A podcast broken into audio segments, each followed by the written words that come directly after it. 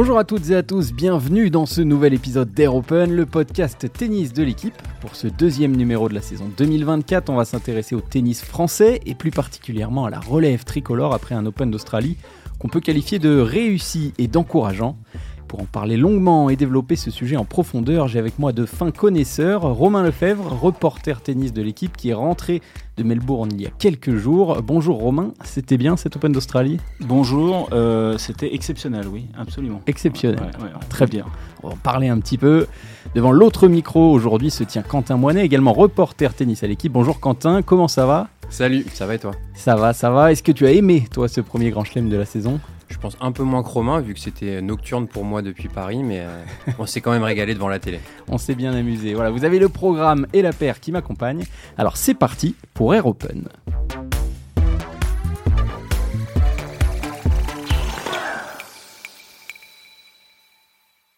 Vous avez apprécié, moi aussi j'ai apprécié cet Open d'Australie, j'ai retrouvé un peu le sourire pendant ce tournoi, déjà parce que je trouvais que c'était très réussi avec deux beaux vainqueurs, Sabalenka chez les dames et Sinner chez les messieurs, mais surtout parce que nos bleus nous ont fait vibrer avec 7 Français et Françaises au troisième tour et 3 en huitième de finale.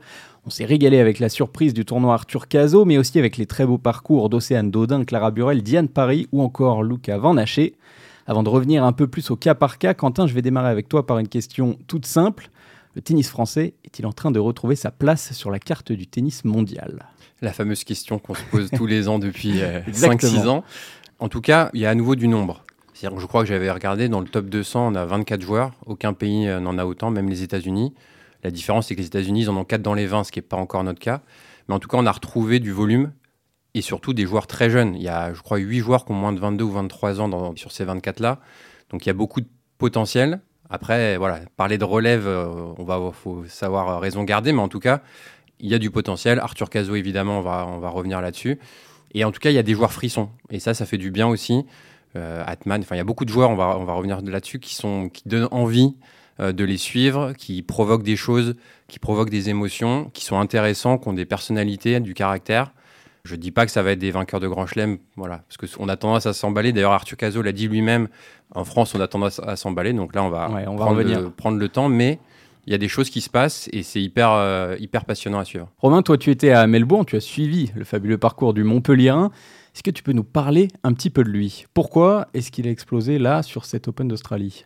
Déjà, euh, il y a un phénomène qui est assez courant dans le tennis français, c'est que euh, l'Open d'Australie, qui est le premier sorte de rentrée des classes un peu pour tous les joueurs, a souvent réussi au tennis français. Il y a souvent des, des Français, mais ça de tout temps. Hein. On parle de Mauresmo en 99 quand elle vient éclore jusqu'en finale euh, à 19 ans et avec ça, la révélation de son homosexualité, il y a eu tout un buzz autour de ça. Mais c'est au-delà au-delà du buzz, il y avait une performance sportive et il y a souvent eu euh, des Français en réussite là-bas. Alors beaucoup plus qu'à Roland Garros, malheureusement, euh, dirait-on. Mais, un peu Arnaud Clément et Grosjean. Voilà, Clément Grosjean. Il y a eu Scudé en 98.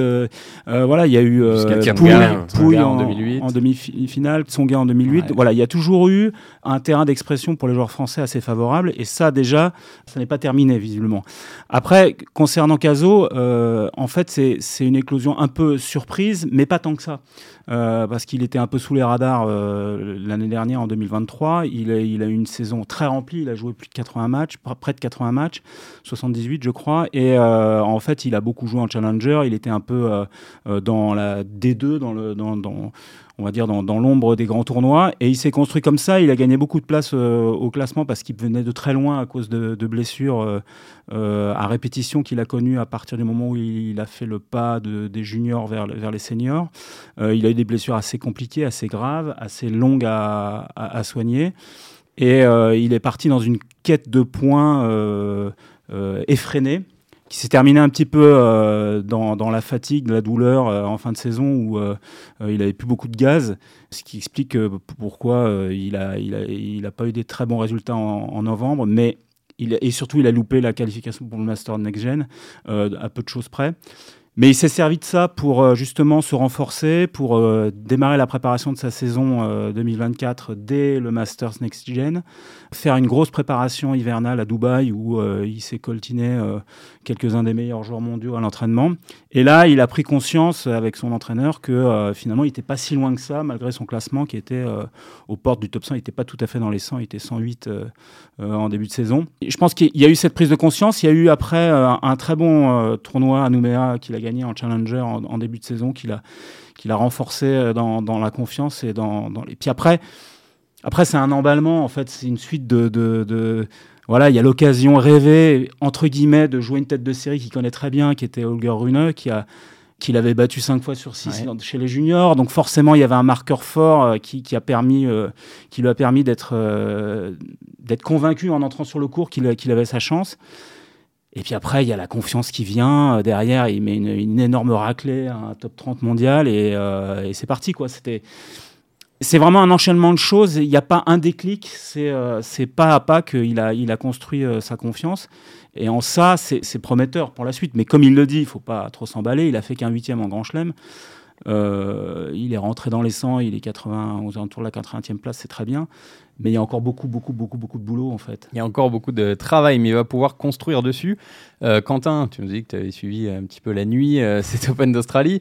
Euh, tu as vu ces matchs. Est-ce que tu peux nous parler un petit peu de son style de jeu? Quels sont ses points forts pour ceux qui dormaient et qui n'ont pas pu tout voir? Comment est-ce que tu décrirais Arthur Cazot? Bah, Déjà, paradoxalement, parce qu'il n'est pas très grand, sans doute sa principale force, c'est son service. Ça vient, il en a souvent parlé de son passé de handballeur. Il a, joué à, Montpellier au handball jusqu'à 13 ans, je crois.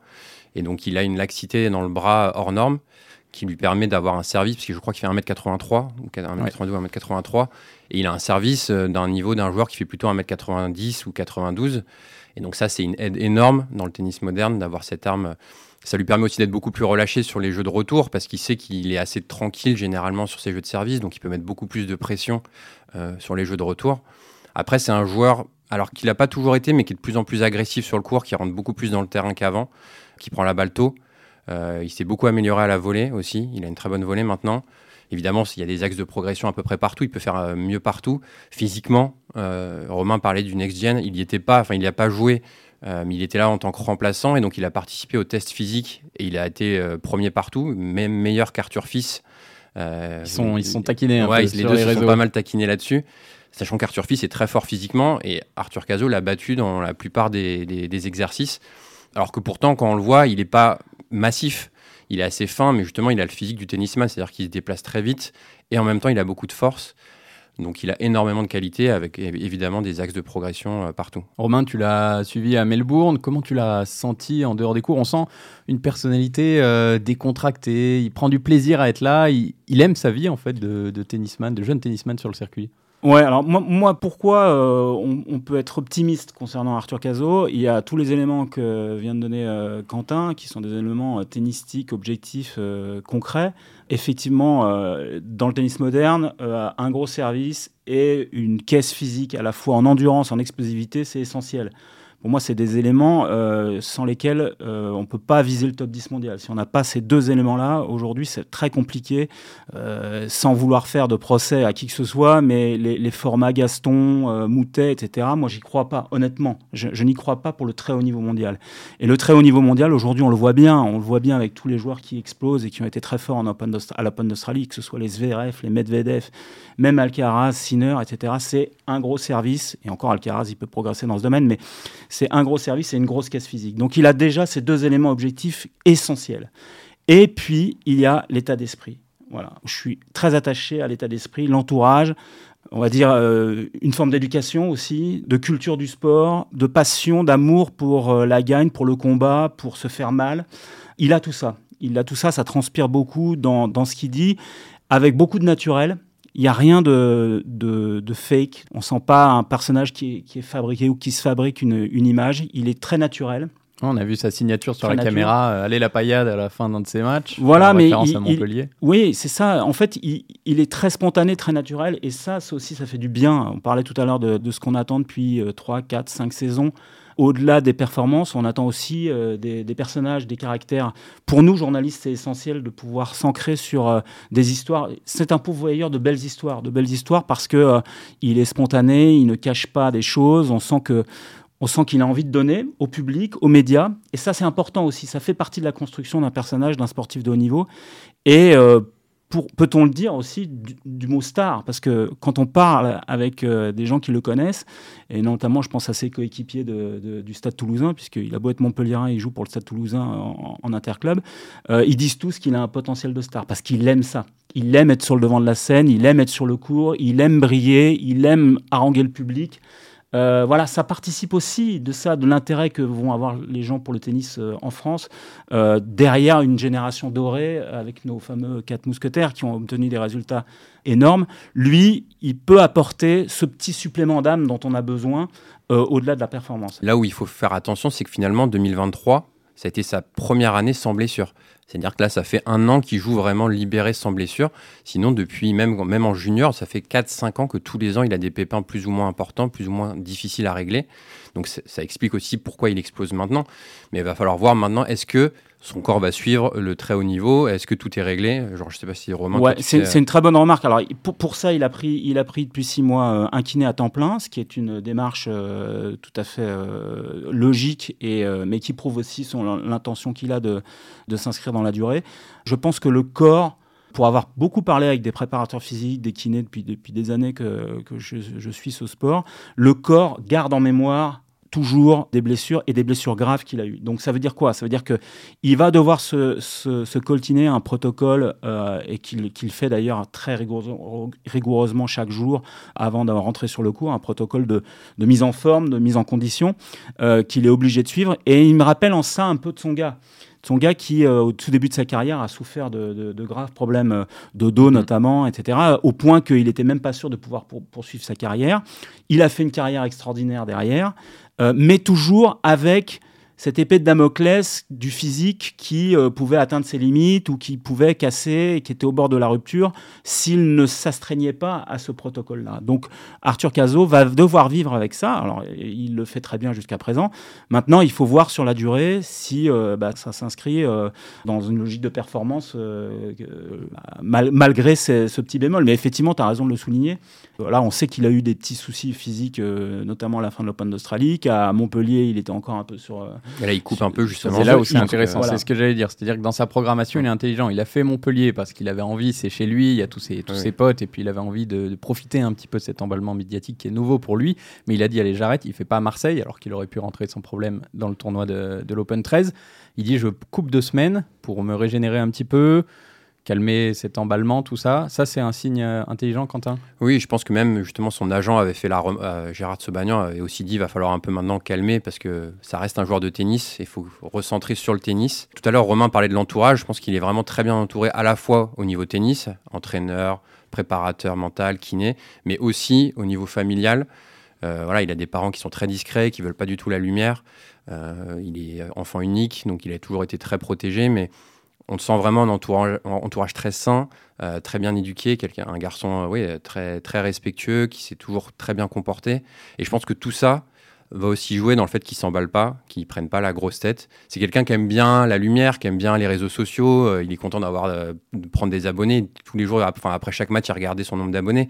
Donc ça, il aime bien, mais en même temps, c'est pas quelqu'un qui va avoir le melon juste parce qu'il a fait un huitième de finale de Grand Chelem. Et sa déclaration, sa fameuse déclaration dont vous parlez tout à l'heure, l'avenir nous dira si c'était un état de grâce. En France, on aime bien s'enflammer dès qu'il y a un petit exploit.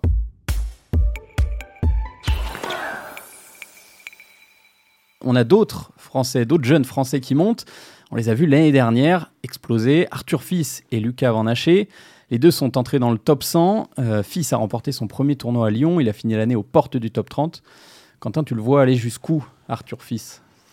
C'est difficile à dire. On serait évidemment très déçu s'il n'était pas un jour au moins top 10 avec euh, un quart, 2000 Grand Chelem, voire mieux. Après, voilà, faut évidemment pas euh, présager de ce qui peut se passer.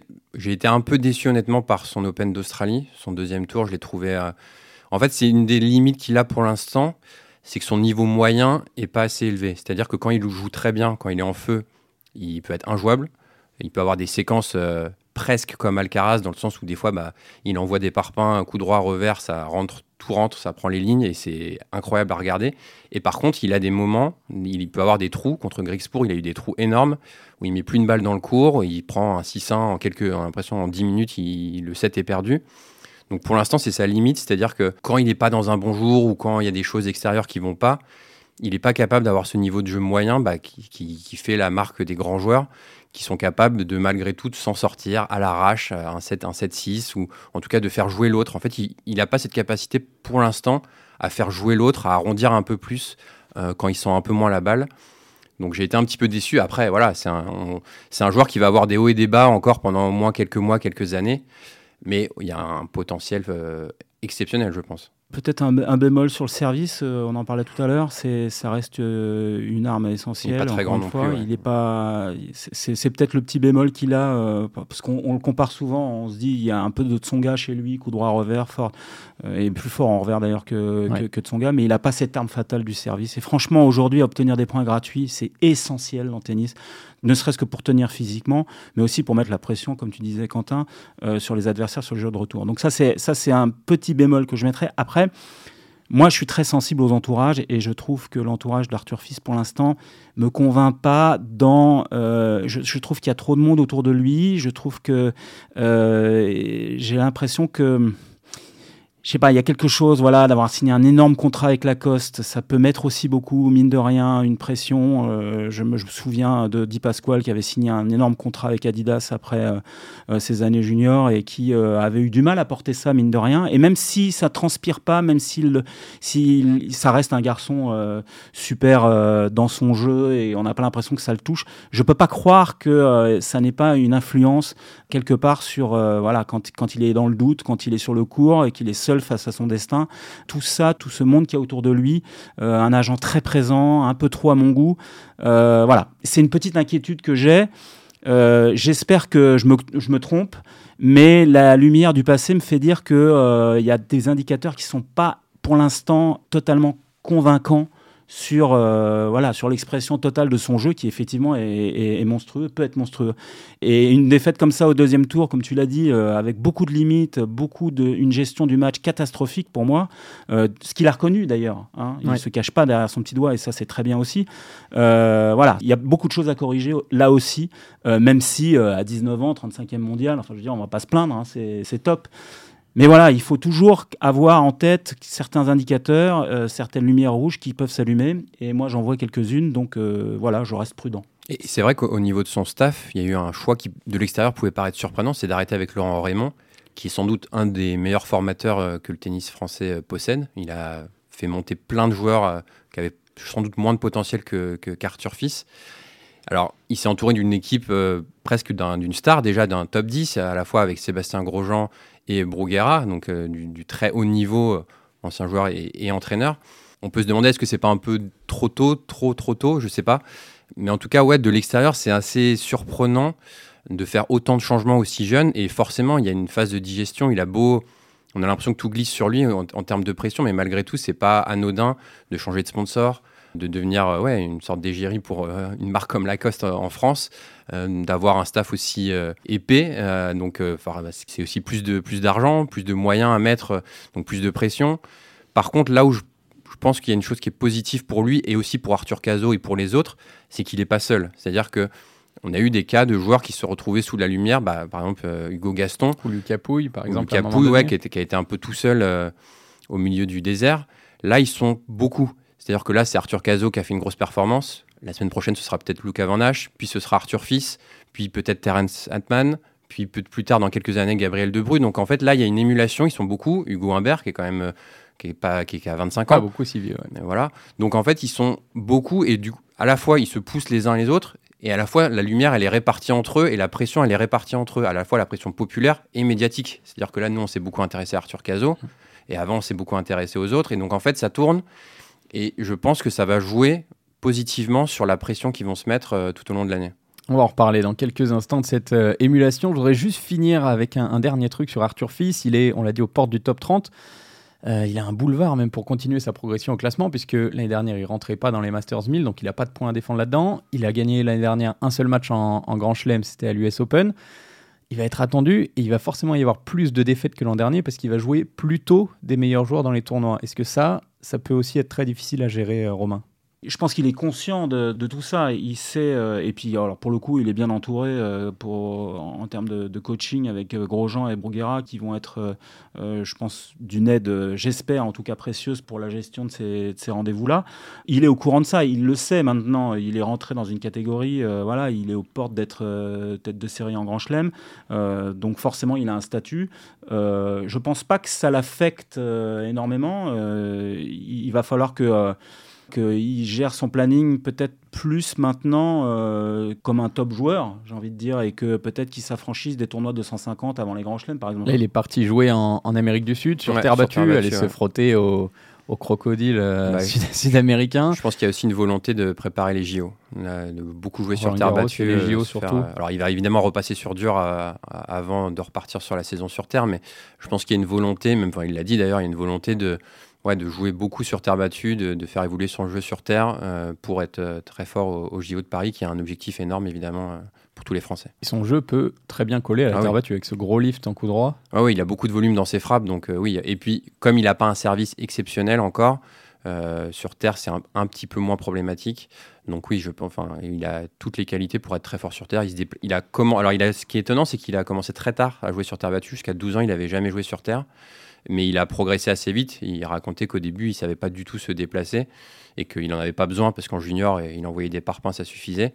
Mais que là, maintenant, face à des mecs qui n'ont pas de souci à renvoyer ses frappes, il a dû beaucoup euh, progresser là-dessus, mais il le fait. Je trouve qu'aujourd'hui, il se déplace plutôt bien et il a une belle marge de progression sur cette surface, c'est clair. Autre joueur de cette euh, génération, Lucas Van Haché, qui vient de vivre un baptême réussi en Coupe Davis, en tout cas ce qui reste de la Coupe Davis face au, Taipei chinois.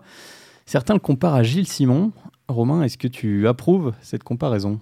Euh, c'est un peu réducteur parce que euh, si c'est uniquement sur la perception qu'on en a du joueur sur le cours, pourquoi pas, mais Gilles Simon était quand même un cas à part. Il rentre dans aucune catégorie, Gilles Simon. C'était un cerveau sur le cours. Euh, euh, voilà. Après, effectivement, c'est quelqu'un qui ne euh, prend pas forcément le jeu à son compte, qui est plus dans la, dans la défense et, et on va dire le, l'emberlificotage de l'adversaire. Mais, mais oui, il y, a quelques similitudes, mais c'est uniquement visuel. Je pense pas que ce soit. Je suis pas sûr. Enfin, je sais pas ce que tu en penses. Non, même, même visuellement, en termes de, de, technique, les gestes sont quand même pas les mêmes. Les gestes de Van c'est d'ailleurs peut-être une de ses limites, notamment en coup droit. Il a un mm. geste très ample mm. que n'a pas du tout euh, Gilles Simon. Donc c'était Gilles Simon a été quand il a été à son meilleur niveau. Il était, enfin, je souhaite à Luca Van d'avoir euh, d'atteindre le même niveau que, que, Gilles Simon. Bon, le style de jeu me convainc pas. Encore une fois, euh, je, je, suis un peu monomaniaque, obsessionnel, mais aujourd'hui, prendre le jeu à son compte, c'est un gage de réussite énorme et on voit, enfin je sais pas, c'est pas la peine d'être euh, d'avoir 20 ans de circuit derrière soi. On voit aujourd'hui les, les, les, joueurs qui, qui, performent au plus haut niveau c'est des joueurs qui sont dans le terrain, quoi, qui retournent sur deuxième balle, un mètre dans le terrain, qui sont euh, agressifs, Sauf Medvedev. Sauf Medvedev qui, est un cas à part. Et encore, il est capable de le faire. Il l'a fait pendant 2-7 contre Sinner. Mais, mais ce que je veux dire, c'est que voilà, aujourd'hui, euh, effectivement, si on n'est pas un poulpe euh, russe comme, comme Medvedev, il, faut prendre, il faut prendre le jeu à son compte. Et c'est pas la filière de jeu de Lucas Vanaché, qui a d'autres qualités, hein, attention. Je suis pas en train de dire qu'il est perdu pour la patrie. Mais, mais voilà, moi je suis, euh, je suis moins enthousiaste, moins enflammé. J'admire son, euh, ses qualités de défense. Euh, c'est un gros combattant. C'est un, je pense que c'est quelqu'un qui peut laisser ses tripes sur le cours. Et ça aussi, on en a besoin parce que euh, ça fait, participe aussi de, l'envie qu'on a de suivre les joueurs. Et je pense qu'en France, on est très sensible à ça, à des joueurs qui se dépouillent. Donc là, pour le coup, euh, il, a, il, ces qualités-là. Après, euh, voilà, ça dépend de quoi on parle. Si on parle d'un top 20 régulier, pourquoi pas. Si on parle d'un vainqueur de Grand Chelem ou d'un candidat régulier au dernier carré des Grands Chelem, je ne m'aventurerai pas là sur ce terrain-là, mais il peut changer encore, il peut, s'améliorer dans, ce domaine-là. soyons optimistes. Quentin, tu parlais tout à l'heure de l'émulation qu'il y a entre, ces jeunes. Euh, Arthur Fils et Luca Van sont très copains. Euh, ça se passe plutôt bien, si je dis pas de bêtises, entre Caso et Harold Mayo, qui est là aussi, qui ont grandi ensemble, qui sont affrontés plusieurs fois. En tout cas, ils sont de ouais, même génération. Ils ont fait l'Open d'Australie junior, la finale en 2020. Exactement. Même entre Caso et fils, hein. ils sont beaucoup entraînés à Dubaï cet hiver. ils sont, ils sont très potes. Ah, ils se taquinaient sur Globalement, ils sont, cette génération, enfin c'est là entre 19 et 22, 23 ans, ils sont tous à peu près potes mm. et mm. ils se tirent tous vers le haut. Et c'est ce qu'a dit Paul-Henri Mathieu après la qualification des Bleus. Il dit il y a une vraie émulation qui s'est créée depuis quelques mois avec des jeunes qui poussent très fort. Tout ça va sûrement en amener d'autres et ça aiguillonne aussi la génération du milieu parce qu'ils voient les jeunes débarquer derrière et tout ça se fait dans un esprit très sain avec une très belle entente entre tous les joueurs, quel que soit l'âge. C'est important cette émulation et ça peut faire que du bien au tennis français. Ouais, c'est clair. Et je, crois que c'est Hugo Humbert qui en parlait l'année dernière avec Adrian Manarino sur cette euh, petite bataille pour être numéro un français. Alors, ils sont pas du tout de la même génération, il y a 10 ans d'écart entre les deux. Et malgré tout, il y avait ouais, cette saine émulation entre eux, une espèce de compétition. Puis alors l'année dernière, le plus, le, plus marquant, c'était entre Luca Van Haché et Arthur Fils. C'est-à-dire que dès que un avait un résultat, là, quasiment la semaine d'après, l'autre en avait un. Ouais. C'est l'impression qu'ils se sont suivis. Alors là, c'est Arthur Fils qui, par exemple, Arthur Fils a pris un peu le dessus, en, tout cas au niveau du classement et même de, popularité. Bah, à l'Open d'Australie, c'est Van Haché qui a, fait, qui a gagné deux matchs en 5-7. Donc en fait, on a l'impression que dès qu'un réussit un gros truc, les autres le regardent et se disent bah pourquoi pas moi?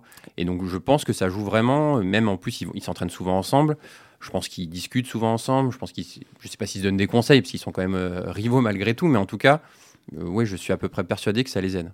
Romain, est-ce que ça a toujours été le cas dans le tennis français cette saine émulation Moi, je vais faire, je vais toujours mettre un bémol à tous ces trucs-là parce que c'est des beaux discours, mais euh, j'ai toujours à l'esprit que ça reste un sport individuel avec une concurrence acharnée, effrénée. Je vais donner un exemple, par exemple. Van Haché a été sélectionné en équipe de France de Coupe Davis pour aller jouer le Taipei chinois. Une rencontre, franchement, il fallait se la coltiner parce qu'il y avait trois semaines de séjour euh, après sa défaite euh, entre euh, un séjour à Melbourne, continuer de s'entraîner après un grand chelem qu'on a perdu. ils sont pas rentrés en France, hein. ils sont restés là-bas prolongés, prolongés jusqu'à là-bas pour aller jouer une rencontre, pardonnez-moi l'expression, mais en bois. bon, il s'est coltiné ça. Pourquoi? Parce que ni Humbert ni Fils n'ont joué. Fils avec l'excuse d'enchaîner avec euh, la tournée sur, terre battue et que ça lui faisait effectivement euh, un programme démentiel entre l'Asie, retour en Europe, euh, retour en Asie, après retour en Amérique du Sud, etc. Donc, quelque part, Van Haché, qui avait une wildcard pour jouer à Montpellier, si je ne me trompe pas, a donc déclaré forfait. Il a fait privilégier l'intérêt collectif aux dépens de son intérêt individuel, qui était de marquer des points toujours au classement et de jouer un tournoi en France. Donc, ce sacrifice-là, est-ce que à un moment donné, s'il se pète euh, dans les jours qui viennent, dans les semaines qui viennent, est-ce qu'il va pas euh, s'en mordre les doigts et se dire, mais finalement, je suis le dindon de la farce Et parce que pendant ce temps-là, Arthur Fils va gagner un tournoi en Amérique du Sud. Je ne peux pas m'empêcher de penser qu'il y a derrière tout ça quand même de la concurrence et euh, forcément, il peut y avoir un grain de sable qui se met dans cette mécanique, dans cette belle amitié, dans voilà, parce que il y a un moment donné, il faut être performant, il faut monter au classement, il faut gagner des, tournois, battre des joueurs, et euh, bah, euh, là, on a, on est dans une situation qui, pour moi, c'est pas explosif, mais ça pourrait le devenir. Voilà, et tu penses pas que Luca Van Haché, il est content d'avoir fait sa première sélection euh, Certainement, certainement, mais il y a des entourages, il y a des gens qui peuvent lui dire, euh, bah, tu t'imagines un peu. ça peut peut-être plus venir de l'extérieur. Mais, ça, ça joue beaucoup l'entourage dans, dans, dans, dans, le sport de haut niveau euh, individuel comme ça. Et moi, j'ai toujours peur de ça. Alors, je, peut-être que je suis, j'ai un tempérament un peu trop prudent et voilà, je, je, me méfie un peu trop, mais ça reste quand même, je le redis, un sport individuel avec des intérêts euh, individuels très forts. Et euh, je, pense que la belle amitié, la belle émulation, euh, c'est très bien, mais ça ne dure pas toujours et parfois il peut y avoir des, grains de sable dans la machine. Mais ce qui a été le cas à l'époque, Gilles Simon, Richard Gasquet, Tsonga, mon fils, ça les a pas empêchés de rester plus ou moins proches tout au long de leur carrière. C'est vrai. si je me trompe. Et d'être aujourd'hui très amis en dehors des cours. C'est vrai, c'est vrai. À la limite, on s'en fiche un peu. Si, même ils peuvent se détester tant qu'ils sont forts, nous, à la limite. Hein. nous, ça nous va. Mais l'émulation. même créer des histoires, donc à la limite, c'est pas notre tant qu'ils sont forts, le reste. A priori, l'émulation aide. Et, l'autre chose que je voulais dire là-dessus, c'est qu'on voit euh, Gaël, mon fils, plutôt les, intégrer aussi, par exemple, être assez proche de cette nouvelle génération. Tsonga, via son académie également. Euh, si je me trompe pas, Richard Gasquet est plutôt content. Il joue avec eux régulièrement C'est important aussi que les, anciens accueillent et poussent et conseillent surtout cette, euh, cette nouvelle génération. Quentin? Ouais, il y a eu pas mal ils n'ont pas eu, pas mal ce discours-là, euh, notamment je me souviens au, moment du Covid. Euh, un moment, un moment cette génération de son gars Gasquet, mon fils Simon, a reproché à certains anciens de ne pas trop les aider. Oui, je me souviens justement de, de je sais plus si c'était sur Twitch, en tout cas de, de live entre les quatre pendant, pendant le confinement, où, il y a, où notamment, je sais plus si je crois que c'était Richard Gasquet, je crois notamment, qui ouais, disait qu'ils auraient aimé avoir ce soutien-là quand ils étaient plus jeunes, des SQD, Clément, euh, Grosjean, ce qui n'avait pas forcément été le cas, et que eux, en tout cas, avaient cette volonté-là, a priori, d'être un peu plus dans la transmission et d'être un peu les grands frères. Et on entend souvent cette expression grand frère. Arthur Fils l'a déjà dit plusieurs fois pour euh, Gaël Monfils notamment. Donc, alors après, j'ai pas d'éléments factuels pour dire est-ce qu'ils est qu'ils le font vraiment au quotidien. Mais en tout cas, dans les discours, il y a cette volonté-là. Oui. Et ça, c'est intéressant. Voilà pour les garçons. On peut rajouter à cette génération Harold Maillot, Gabriel Debru, peut-être qui arrivera à un moment donné, Terence Atman. Terence Atman, gros, gros, potentiel de. Alors, je ne sais pas pour quel niveau, mais en tout cas pour euh, le show, euh, je pense qu'il va nous plaire. Il va nous régaler un petit peu. Euh, peut-être Giovanni Pericard, qui n'est pas très loin. Qui a un très bon entraîneur, Emmanuel Planck, pour la formation. Donc, je pense qu'il va se développer sur les deux, trois prochaines années. Le réservoir est, est, plein. Et on n'oublie pas, évidemment, Hugo Humbert qui mène pour l'instant tout ce et qui a que 25 ans finalement. Exactement. On va passer aux filles maintenant. Euh, on a retrouvé un petit peu d'espoir pendant, euh, pendant cette Open d'Australie pour essayer de trouver une joueuse capable d'accompagner euh, Caroline Garcia parmi les meilleures. On commence avec Océane Dodin, huitième de, de finaliste à Melbourne. on l'avait pas vu venir, celle-là, Romain. C'était sur place. Non, c'est je pense on peut parler d'ovni hein, sans être péjoratif. C'est une joueuse qui depuis le début de sa carrière euh, suit une trajectoire euh, très atypique, on peut le dire, qui euh, fait pas de bruit, qui fait pas trop parler d'elle, mais qui est toujours aux alentours de la centième place mondiale, qui mine de rien en était à son je sais plus 12 je sais plus combien de grand chelem. Enfin bref, elle est elle est, elle est elle est toujours là sans qu'on sans la voit en haut de l'affiche. Et puis là, pour le coup, elle a été super exposée parce qu'elle a, elle a fait un super tournoi jusqu'en huitième de finale, avec un fonctionnement complètement atypique, baroque, on va dire, euh, entraîné euh, par personne d'autre que son compagnon qui est pompier et qui ne sait pas jouer au tennis. Donc euh, c'est une vraie performance d'être allé en deuxième semaine d'un Grand Chelem avec, même si elle est entraînée par son père, mais son père en l'occurrence n'était pas, n'était pas là, ne, voyage, plus sur tous les tournois. donc c'est, c'est une performance, mais on se dit en même temps, si elle est capable d'aller en huitième avec une gestion aussi euh, atypique de, sa carrière, elle pourrait peut-être faire beaucoup mieux si euh, son entourage euh, professionnel, entre guillemets, était un peu plus structuré. Bon, voilà, après, ça participe aussi peut-être de sa personnalité qui est très, très agréable, très fraîche, très, très spontanée, très différente, assez unique, sans filtre. Moi, j'ai été assez surpris de, de, voir ce personnage que finalement on connaît peu parce qu'on a, on a peu, peu l'occasion de, de, la côtoyer sur le, sur le circuit. Elle est un peu toujours euh, sous les radars. Voilà, il faut voir ce que ça va donner sur la, sur la durée. Je pense qu'elle a un potentiel euh, énorme sur surface rapide, peut-être éventuellement Wimbledon. Euh, sur Terre, c'est beaucoup plus compliqué à mon avis. voilà, il faut voir ce que ça va donner. Si, si pour elle, c'était un accomplissement, on va dire, une fin en soi, ou si c'est le début d'une aventure. Et ça, c'est l'avenir qui nous le dira. Mais son jeu, par définition, fait qu'elle sera irrégulière, en fait, parce que c'est un peu euh, du, du, poker à chaque fois. C'est 50-50. Dès le retour, elle, met, elle envoie 100% euh, de puissance. Elle me fait penser un peu à Camila Giorgi, qui dans les bons jours peut battre la numéro 1 mondiale et dans le mauvais peut perdre euh, contre une 15-2. J'exagère un petit peu, mais c'est-à-dire que vraiment, même, je me souviens, son huitième de finale, sur les deuxièmes balles, il y avait pas de mm. réflexion, c'était brin, brin, brin, et c'était malheureusement souvent dehors. Mm. Donc c'est un peu l'histoire de, de, sa carrière. C'est une joueuse, je me souviens, qui disait quand elle était jeune qu'elle détestait le footing, et donc en fait elle avait construit son jeu pour ne pas avoir à courir. Bon bah c'est bien, ça l'a amené quand même à être, je crois qu'elle a été top 50 elle a été à, 20 ans. 7e en, 2017, 46e en 2017. C'est ça, donc, donc évidemment un une, une, frappe de bas, une, une pureté dans la frappe qui est assez exceptionnelle. Par contre, dans les jours où ça rentre pas, euh, il n'y a pas de plan B. Quoi. Et c'est sa limite, et ça risque d'être sa limite jusqu'à la fin de sa carrière. Elle a dit quand même dans une interview qu'elle travaillait un petit peu plus qu'avant. Oui, tout en disant qu'elle reconnaissait qu'elle avait pas beaucoup travaillé. pas du tout avant. Mais ça veut dire qu'il y a un gros axe de progression. Deux autres joueuses qui progressent, qui étaient présentes au troisième tour, Clara Burel et, Diane Paris, deux joueuses de la génération 2001-2002. Elles ont déjà montré, enfin, l'ont montré en Australie, elles l'avaient déjà montré dans le passé qu'elles étaient capables de coups d'éclat contre les meilleurs. Qu'est-ce qui leur manque, Quentin, pour s'installer, euh, je sais pas, parmi le top 30, voilà, parmi les, les meilleurs, même si ça fluctue beaucoup sur le tennis féminin? Ouais, bah, Diane Paris, je pense qu'il y a quand même un gros regret sur son match contre Andreva. Il mène quand même 5-1. Avec une balle de match à 5-3. de match au, troisième set. Donc je pense que là, il y a eu une grosse frustration.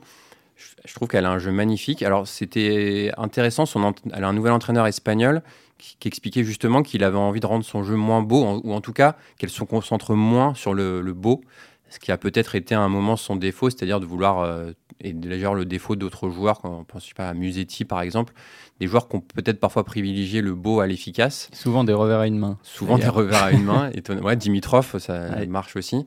Euh, et donc peut-être qu'il est en train de rendre son jeu plus compatible avec le très haut niveau.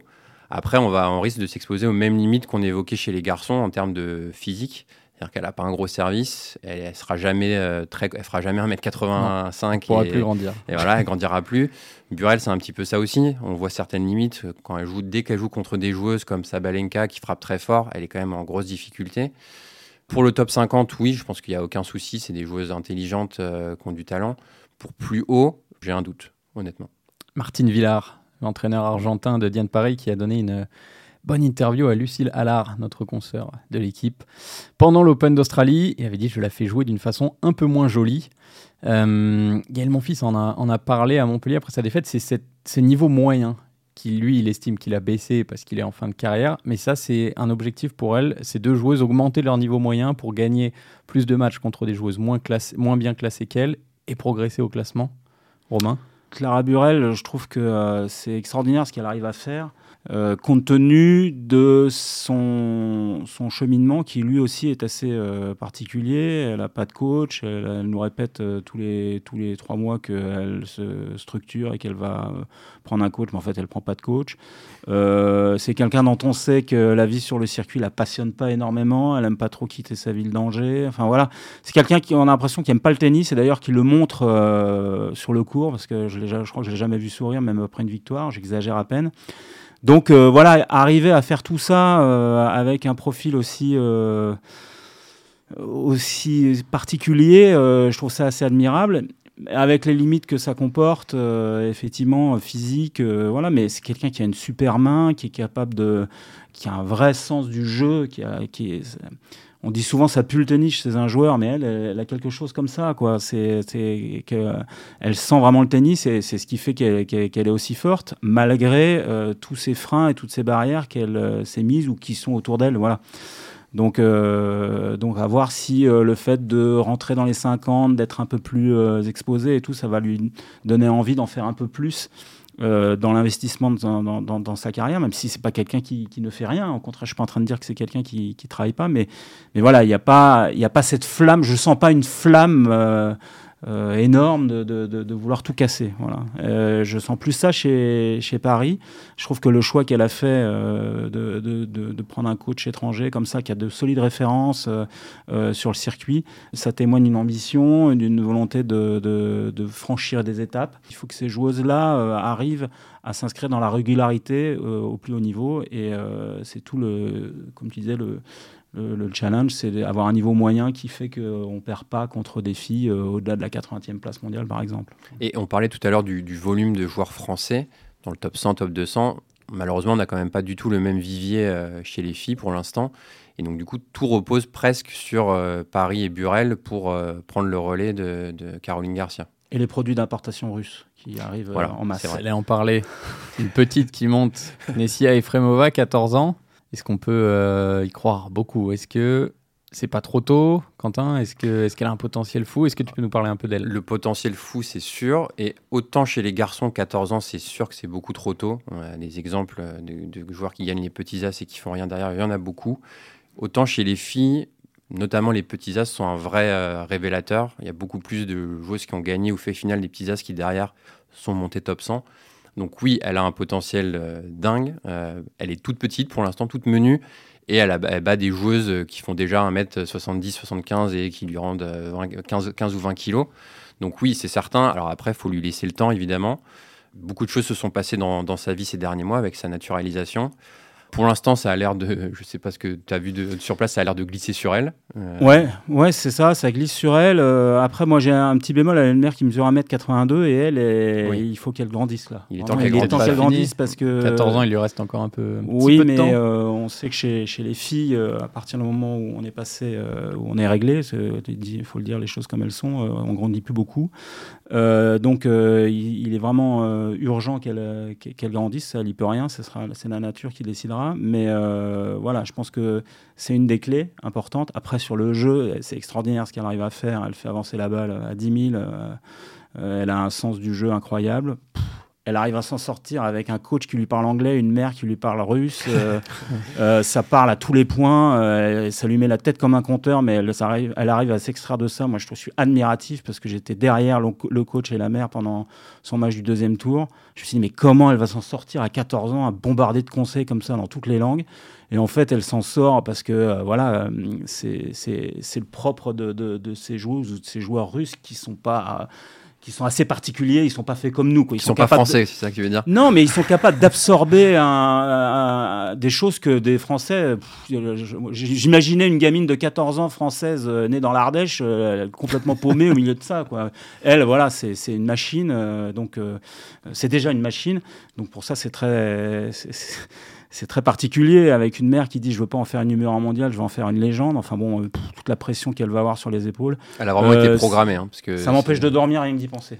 non mais sa mère. Partie de ces euh, nouveaux champions, ces jeunes champions. On en voit dans le foot. On parle des projets Mbappé. Est-ce que là on est sur On est sur un projet Efremova depuis de, sa mère depuis. Je crois qu'elle a d'autres enfants. Elle dit qu'elle veut aussi en faire des, champions. Donc des légendes. la mère a été joueuse professionnelle. Elle a été je crois 200e mondiale, quelque chose comme ça. Et depuis, oui, ça fait le projet est clair, je pense, depuis, euh, depuis la naissance. Ça peut aider. On aura l'occasion d'en reparler de cette euh, jeune. Ça peut aider ou ça peut aussi être une euh, limite. C'est à double tranchant. On va finir ce podcast par une question. A-t-on potentiellement un successeur à Yannick Noah et ou Marion Bartoli, nos deux derniers vainqueurs en Grand Chelem? Et si oui, quel joueur ou quelle joueuse? Quentin, c'est toi qui te mouilles en premier à Marion Bartoli, euh, à part Garcia euh, dans une quinzaine folle, euh, j'ai du mal à y croire pour l'instant. À Yannick Noah, pas dans les 2-3 ans qui viennent, ça me paraît beaucoup trop tôt. Peut-être plus tard, ouais. Alors si je devais mettre une pièce sur quelqu'un maintenant, je dirais soit, soit Caso, soit Fils. Romain? Sans trop y croire pour l'instant, ça me paraît. C'est encore trop tôt. Ouais, c'est tôt quand même. Euh, quelqu'un qui succède à Marion Bartoli, je vois personne euh, dans l'immédiat et même dans, même dans, dans un futur. voilà. Euh, et chez les garçons, je vais pas me mouiller parce que je pense que c'est Aujourd'hui, là, ça me paraît, ça me paraît pas, pas envisageable. Il y, a, il, y a, il y, a, trop, il y a trop de monde devant. Il y a trop de marge. Il y a une marge énorme en fait. En, gros. Euh. Il faut quand même regarder. C'est quand on voit Sinner et Alcaraz, l'âge qu'ils ont et l'avance qu'ils ont par rapport aux Français. Ça va être quand même très dur de les rattraper à moyen terme.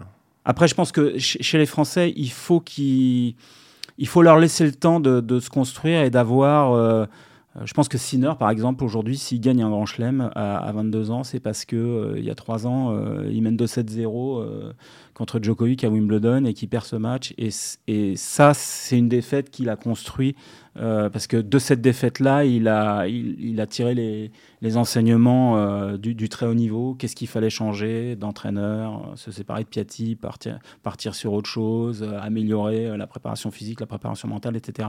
nous, nos joueurs, ils n'ont pas encore eu cette, cette défaite ou cette perf ou cette contre-perf, ou, enfin, ce, moment qui fait basculer vers une prise de conscience qu'il euh, y a encore beaucoup de chemin à parcourir. Je rappelle qu'il y a eu un seul huitième de finale en 2023, garçons et filles confondus dans tous les grands chelems. C'est Garcia à l'Open d'Australie. Donc là, on est déjà à 3. On a fait x3 par rapport à 2023. On peut s'arrêter là. C'est mieux. On ne, fait, on ne fait que mieux et on espère que ce sera mieux. Le prochain grand chelem, ce sera Roland Garros. Alors on espère qu'ils brilleront euh, sous nos yeux en France. Merci Quentin Moinet d'avoir été avec nous. Merci Romain Lefebvre pour ce podcast. Merci. Merci à Léa Léostic également pour euh, l'enregistrement. On se retrouve très vite pour un nouveau numéro d'Air Open.